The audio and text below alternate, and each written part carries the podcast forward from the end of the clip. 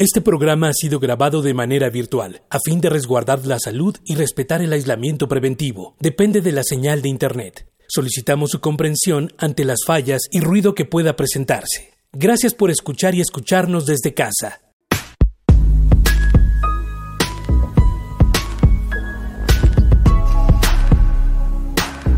Radio UNAM presenta un espacio para el diálogo y la suma de ideas. Escuchar y escucharnos. Construyendo, igualdad.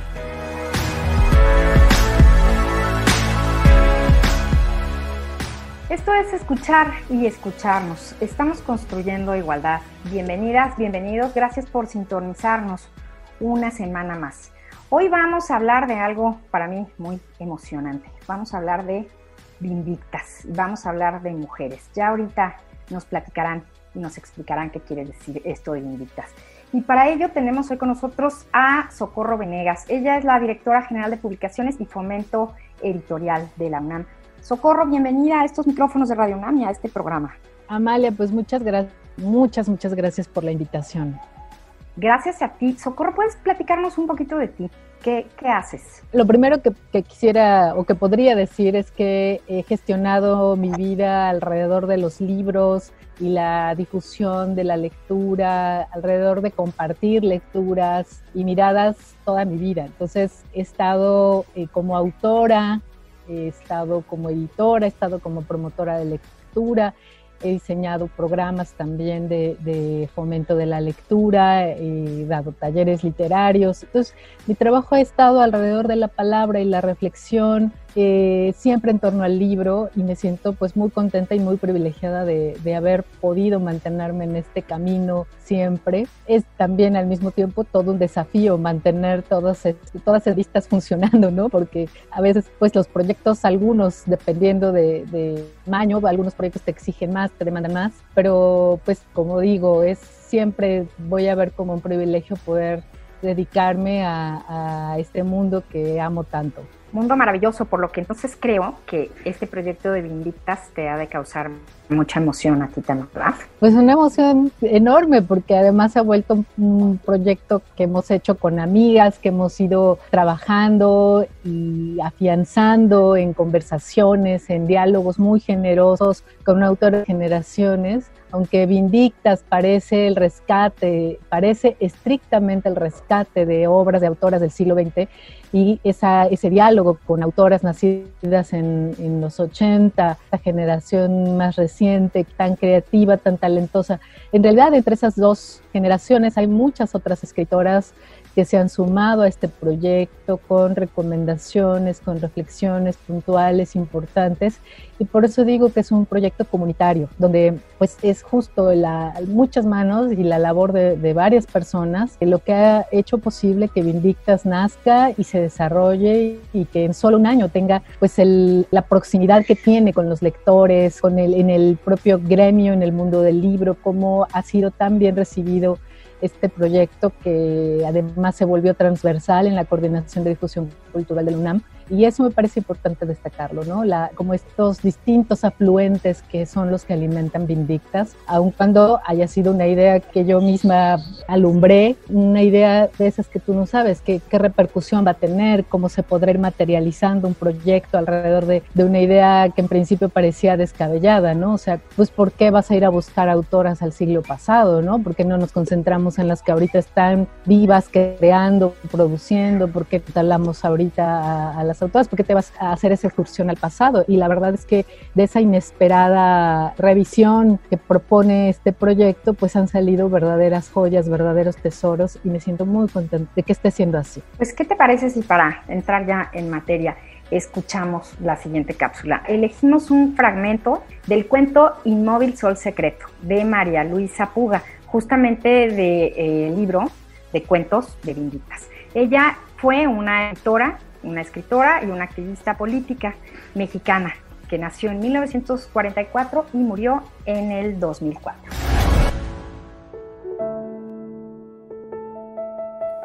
Pero predominaba una triste resignación en ambos como si de pronto hubiéramos dejado de luchar y simplemente nadáramos en la inercia del tiempo, que nos llevaba de la choza a nuestra roca, y de ahí al café, y luego a la cama. Inútil hablar de las horas de angustia y tensas en la cama, y comenzábamos nuestro tercer mes. La soledad es una conquista difícil. El primer mes es la euforia total del silencio, el segundo el desaliento total y el tercero, en teoría, el comienzo de la paz verdadera, creía yo. Pero fue entonces cuando se presentó algo tan inesperado como una tarjeta postal absurdamente iluminada y con un estúpido hola, cargado de signos de admiración. Ahí murió, me imagino, todo mi sufrido amor. En ese momento en que Enrique, dejándolo caer sobre mi mesa, dijo con tono seco, Creí que no le habías dado tu dirección. Y no se la había dado, pero era lo de menos. El pánico al sentir un soplo de ese mundo olvidado. Se me tenía que haber salido a la cara porque desde ese día Enrique se cerró por completo en un odio duro y áspero. Yo solo esperaba que anunciara el fin. De nada servía mi insistencia por parecer optimista y feliz, convencido como estaba de que yo tenía algún plan secreto.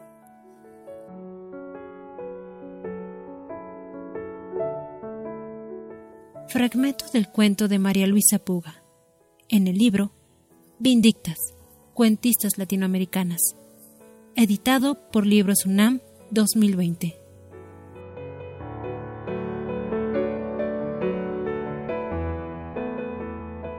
Socorro, tenemos que comenzar por preguntarte qué significa Vindictas, porque es algo fuerte, es algo poderoso, es emocionante. Explícanos qué significa Vindictas y por qué se eligió ese nombre. Bueno, el proyecto nace con, un testimonio muy conmovedor que yo leí en el muro de Facebook de una joven narradora, Ave Barrera, donde ella contaba cuán difícil había sido dar con una novela justo de una escritora del siglo pasado, una escritora mexicana, Luisa Josefina Hernández, y que ella decía pues que era una verdadera pena que los lectores se, perdieran de esa obra.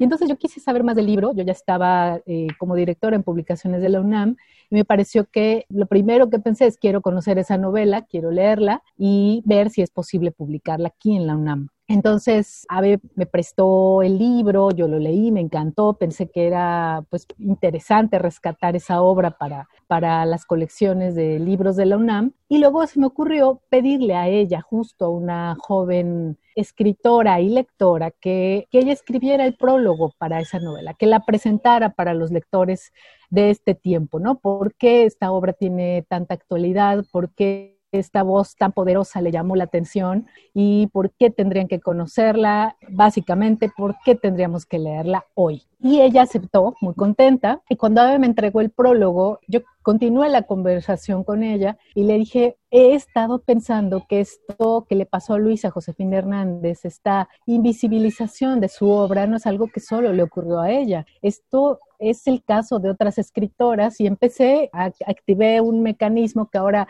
me gustaría mucho pensar que todos podemos activar y es este mecanismo de ir rastreando en mi propia memoria lectora qué escritoras que alguna vez leí me deslumbraron, después pareció que se habían sumergido en, en la oscuridad, en el silencio, ¿no? ¿Dónde quedaron estas obras? Y pensé en autoras como la misma María Luisa Puga, pensé en autoras como la cubana Dulce María Loinás, pensé, en fin, en, las escritoras cuyos libros ya no puedes conseguir en una librería, menos que sea una librería de segunda mano muy especializada. Y entonces le dije a Ave, le propuse, esto es una colección, esto debería ser una colección y me encantaría que tú me ayudes a coordinarla, que trabajes conmigo, que te sumes al proyecto y que nos pongamos a investigar y a buscar más novelas para diseñar y crear este proyecto editorial aquí en la UNAM. Y ella aceptó con mucho entusiasmo, con mucha generosidad y después buscamos el nombre, ya se sumaron otras personas, otras escritoras al proyecto proponiendo novelas, autoras que escribieron los prólogos de esas novelas, las primeras cinco que publicamos, y pues de, esa fortuna, de ese trabajo colaborativo, surgió el nombre. Pensábamos en un nombre que fuera potente, que fuera generoso, que fuera abierto, que se quedara en la memoria de los lectores rápidamente, y surgió la propuesta de Vindicta, yo le añadí el plural, yo quise que fuera Vindictas precisamente para dar esta noción de, de diversidad, de varias voces, de una comunidad de escritoras a las que hay que alumbrar ese es el, el, germen del proyecto y lo demás pues se ha ido construyendo, insisto, gracias a, a, varias lecturas, a varias miradas. ¿Qué hay hasta ahorita en el, en el proyecto Vindictas en cuanto a literatura? En solo un año, porque la colección la presentamos el año pasado en la FIL Guadalajara, en solo un año hemos publicado ya siete novelas. Es un proyecto con vocación latinoamericana, así nació, no pensamos que solamente se circunscribiera al ámbito a México, porque pues así como decimos que esta invisibilización no solo ocurrió a una escritora, le ocurrió a varias y luego se ocurrió en todo el continente. Entonces, en, en la geografía de nuestra lengua, ¿no? Porque también habría que considerar allí España, como hemos considerado desde la antología de cuentistas más recientemente. Entonces, empezamos con cinco novelas de Luisa Josefina Hernández, de María Luisa Lachina Mendoza, eh, de Tununa Mercado, de la primera extranjera, digamos, en esta colección, aunque ella vivió mucho. Está también Marcela del Río y está Tita Valencia, todas extraordinarias. Entonces, esas primeras cinco novelas se publican en 2019, lanzamos la colección allá, y este año sumamos dos novelas más, de la también argentina, de Vladico Siancic, y también de la escritora costarricense Yolanda Oriamuno, sumamos una novela increíble que se llama La Ruta de su evasión y los prólogos siempre eh, son de escritoras nacidas en los 80. Esta generación a la que ya me he referido siempre con mucha admiración y me encanta pues que estén eh, aguerridas como son y, y trabajando con tanta convicción, sumándose a este proyecto. Socorro, cada programa tenemos una propuesta musical. La de hoy, por supuesto, tiene que ver con Vindictas y es Vindictas desde el ámbito de la música.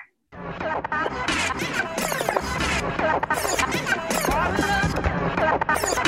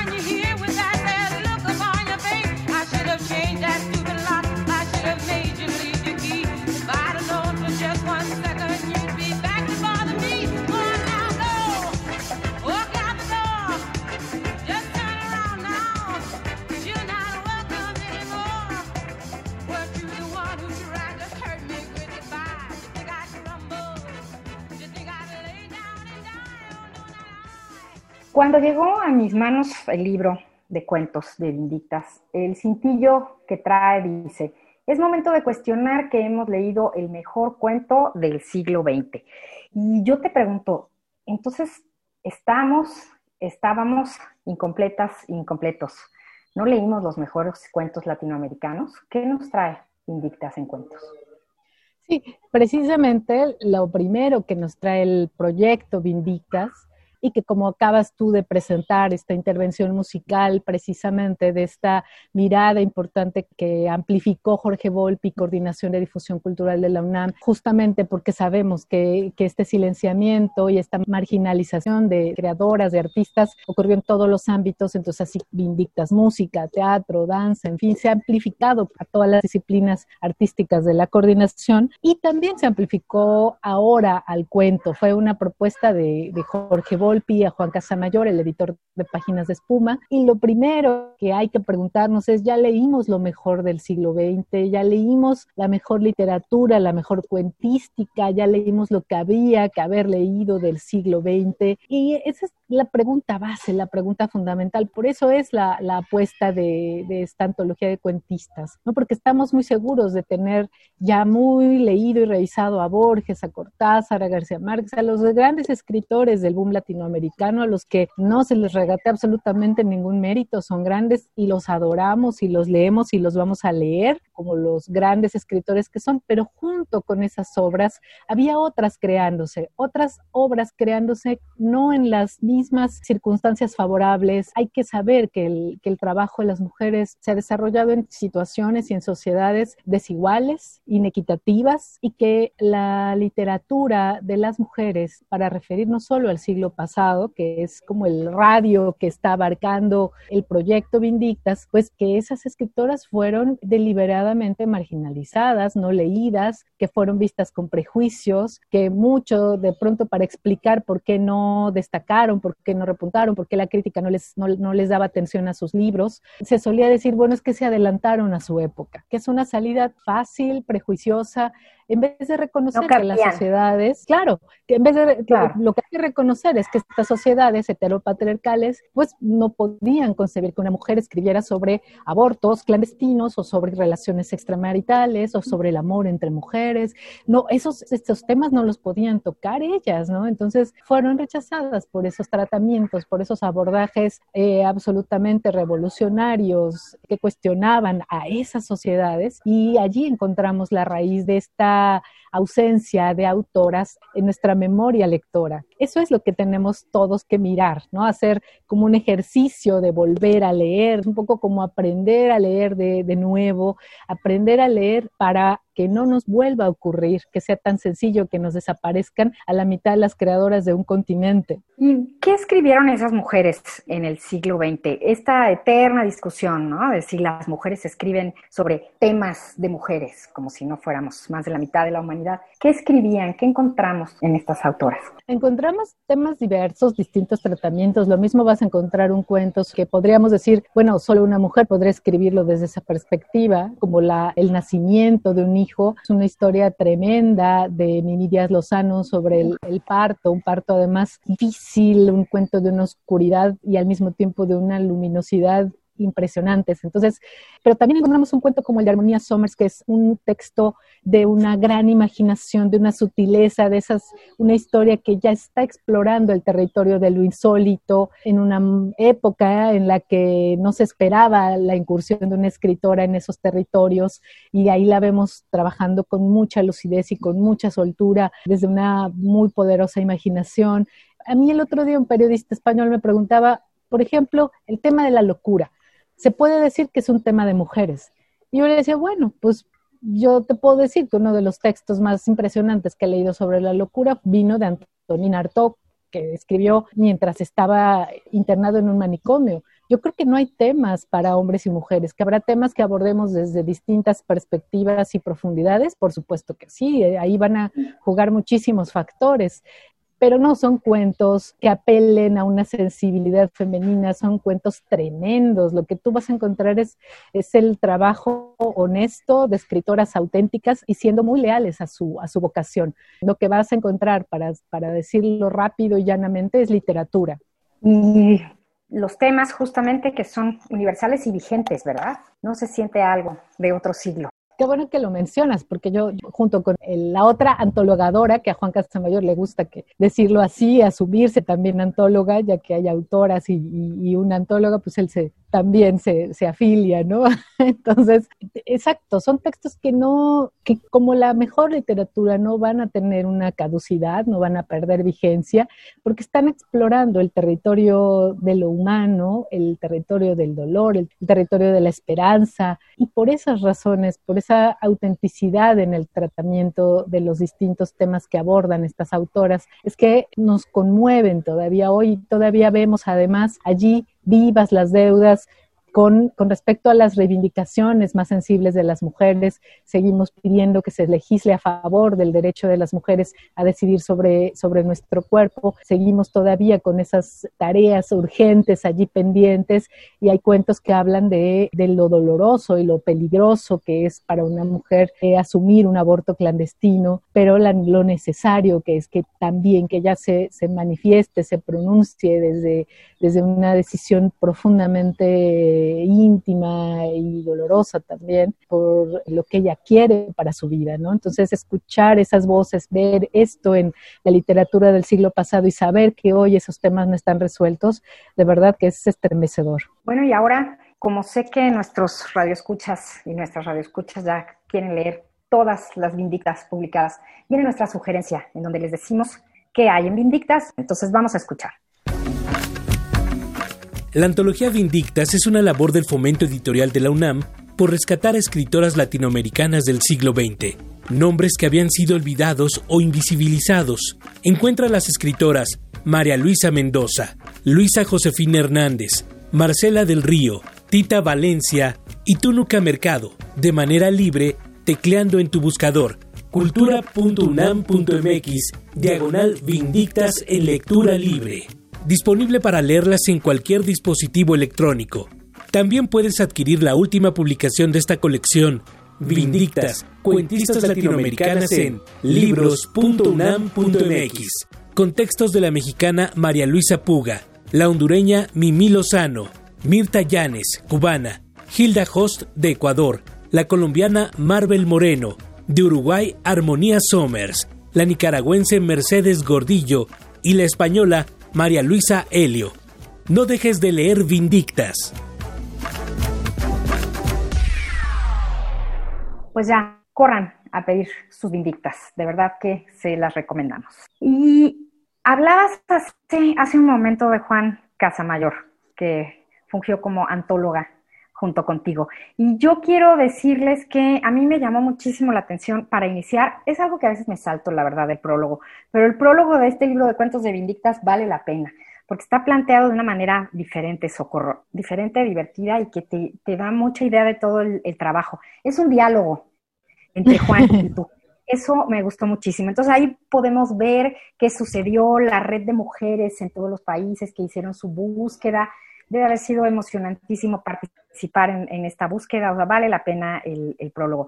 Pero quiero comentarte algo que leí ahí y que me había llamado la atención previo, y es, bueno, son las ilustraciones del libro de cuentos de Vindictas. Son unas ilustraciones muy particulares y que a mí me dejaron eh, esta idea maravillosa de, de las mujeres y sus cuentos. ¿Puedes hablarnos un poquito sobre ellas? Pues primero decirte que, que, fue de verdad una alegría y un desafío mayor trabajar precisamente con Juan en este proyecto en un momento extraordinario como el de la pandemia, porque se fueron cerrando paulatinamente bibliotecas, librerías, sobre todo las librerías de segunda mano, que parecen ser esos dos lugares, no es casual que los mencione, pero las librerías de, de, segunda mano o de viejo y las bibliotecas parecerían ser los lugares naturales para estas escritoras, como si fueran rarezas que hay que conseguir. Y no son raras, ni son estrafalarias sus obras, ni son extrañas, no estén esos libros disponibles, vigentes. Entonces, vigentes me refiero a las ediciones a que, que no se han hecho de, o reediciones de esas obras. Entonces, pues quiero también rescatar esa labor que tuvimos que hacer en conjunto y que fue siempre abordada con un entusiasmo extraordinario de un editor que se ha dedicado al cuento toda su vida. Su editorial se especializa en la publicación de cuentos de la geografía del español. Él tiene autores de todas las nacionalidades y para él para mí, que también me he dedicado a la literatura y a la escritura del cuento, en fin, pues fue una sorpresa cuántas autoras que no conocíamos, valiosísimas, pues fuimos descubriendo. Entonces, cuando pensé en la edición, que esa fue parte de la tarea que nos tocó del lado de la UNAM, nosotros hacer la propuesta de edición para que el libro tuviera cercanía e identidad eh, afín con, con, las novelas. Yo quise proponer que hubiera un cómic silente, un una ilustración en manos de una autora joven como Jimena Estivaliz, le diera una interesante portal de entrada a los lectores. Entonces tú abres el libro y ves esas guardas con una historia que es contada, que es la historia que busca hacer la, la representación gráfica de la historia de las mujeres en Latinoamérica, todo un continente de mujeres silenciadas y que han tenido que alumbrarse unas a otras pasar de una mano a otra la luz de las obras de las antecesoras.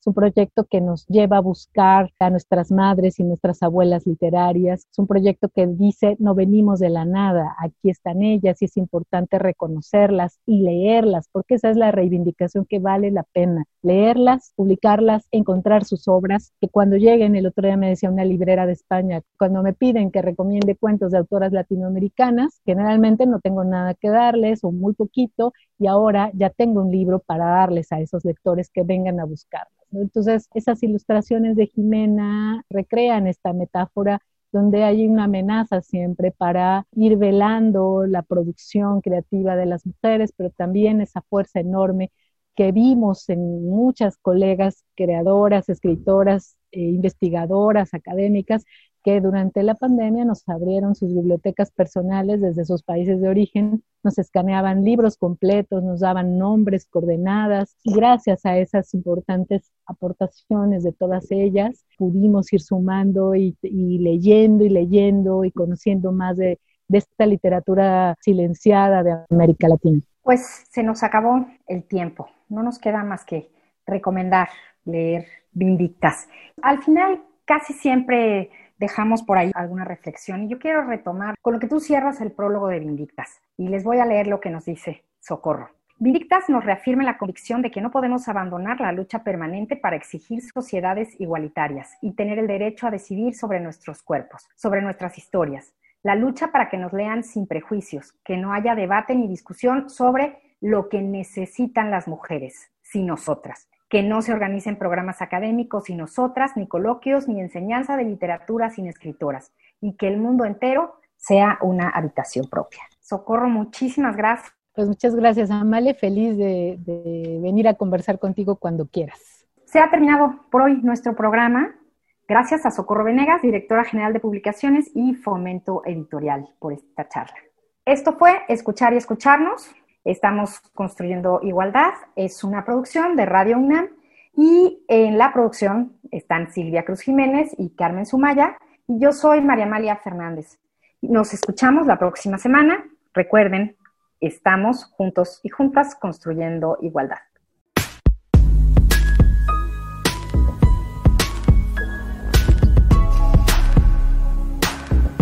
Radio UNAM presentó escuchar y escucharnos. Construyendo igualdad. Para entendernos. Todos. Todas. Y todes.